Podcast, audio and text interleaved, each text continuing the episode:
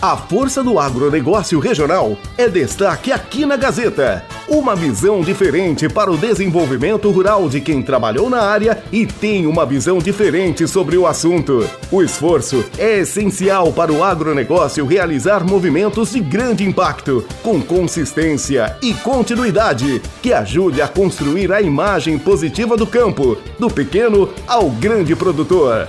A Força do Agro, com Luiz Marçal Arrial, aqui na Gazeta. Bom dia. Um antigo comercial de televisão dizia: coma peixes, bom para o corpo, bom para a cuca. Hoje nós vamos falar um pouco sobre piscicultura, que tem tido dificuldades de avançar aqui em nossa região. Para que nossos ouvintes tenham conhecimento da representatividade da atividade, no mundo, segundo a FAO, a Organização das Nações Unidas para Alimentação e Agricultura, no último informe diz que foram capturados 179 milhões de toneladas de pescado, respondendo à aquicultura, ou seja, peixes cultivados em criatórios, com 82 milhões de toneladas, correspondendo a 45% do volume total. A pesca marítima e continental em 2002 respondia por 57,9% da captura e já em 2020 caiu para 33,6%, demonstrando o avanço importante da aquacultura. Da pesca mundial, 156 milhões de toneladas foram para o consumo humano e 23 milhões de toneladas foram destinados a farinhas, óleos e rações. No Brasil, em 2019, foram capturados 722.560 toneladas. É bom que se diga que os números brasileiros não são confiáveis nesta área. Quando o setor estava sob controle do IBAMA, haviam levantamentos estatísticos, porém, com a criação do Ministério da Pesca, se esperava coisa diferente, esse passou a comandar o setor e, por razões desconhecidas, cessaram os levantamentos e passou-se a ter estimativas. Daí temos número para todos os gostos. Por exemplo, o estado com maior consumo per capita é o Amazonas, por razões obviamente conhecidas, extensos e vários cursos d'água, com 30 quilos per capita ano. E outras publicações dizem que é de 13 quilos 998 gramas por pessoa ano. Já o consumo nacional per capita estaria situado em 2 quilos 796 gramas. Na verdade, são números que não nos inspiram confiança. Trazendo a questão para o nosso meio, também notam-se sérias dificuldades especialmente nos, nos aspectos de produção e de comercialização. É certo que existiram e existem esforços para fortalecer a cadeia da piscicultura. Nosso principal entrave, a meu juízo, diz respeito ao nosso clima, especialmente as baixas temperaturas. E quando a gente fala em criação de peixes em cativeiros, nos vem à mente a tilápia, tilápia do Nilo, e como o nome já diz, originárias do rio Nilo, na África, portanto, de zona quente. Embora algumas adaptações genéticas, continua sendo um animal de clima quente. E aí reside a nossa maior dificuldade. O ambiente do viveiro, ou seja, a água, quando abaixo de 20 graus centígrados, seu metabolismo diminui de intensidade de tal modo que consome muito menos alimentos e, por consequência, não cresce. Quando a temperatura cai abaixo dos 10 graus centígrados na água, é grande a mortandade da espécie. E isso determina um curto espaço de tempo para o crescimento e a engorda dos peixes, traduzindo-se em animais com peso em torno de 600 gramas, produzindo filés em torno, uma média de 180 a 200 gramas por cabeça.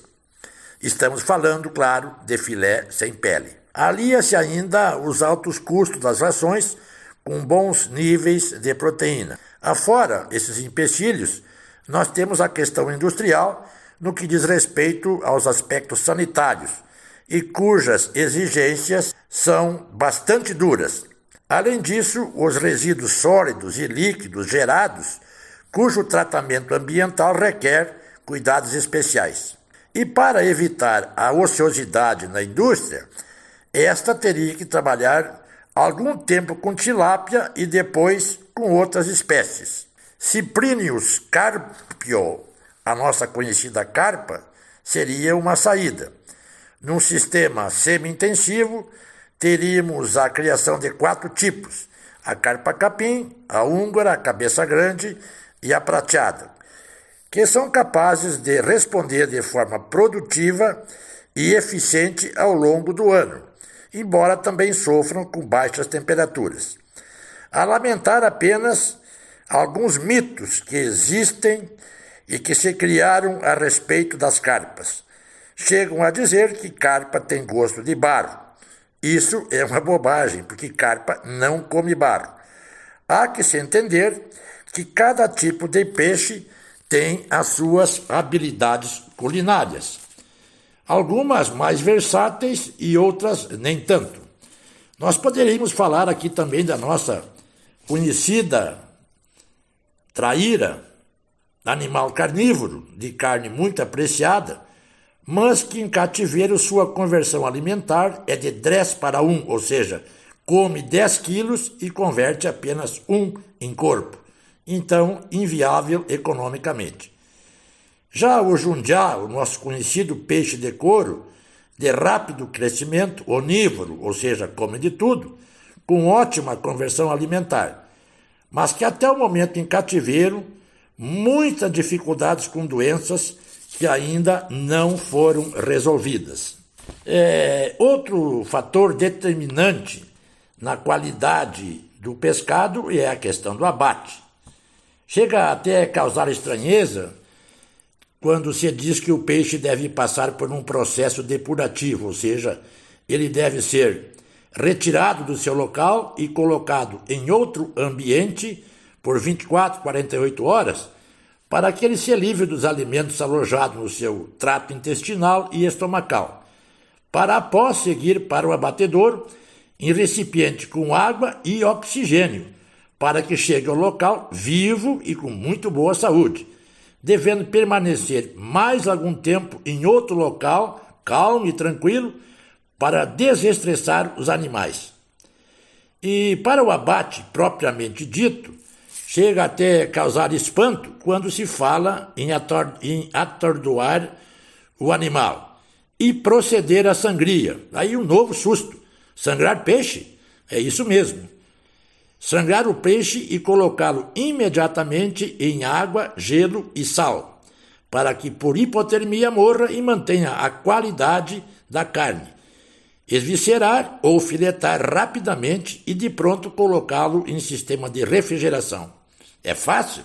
É, não parece. A contaminação do pescado se dá muitíssimo rápido, por isso a grande preocupação em conhecer a origem do produto, os cuidados e as boas práticas no seu manejo e processamento. Isso resulta na qualidade final do pescado e na segurança de seu consumo. E aí tem peixe tem espinho? Eu digo não, peixe tem osso. Enquanto isso, nós vamos consumindo pescados do norte do estado, de Santa Catarina e do Paraná. Mas coma peixe, é muito bom para o corpo e muito bom para a cuca. Boa semana a todos e até a próxima.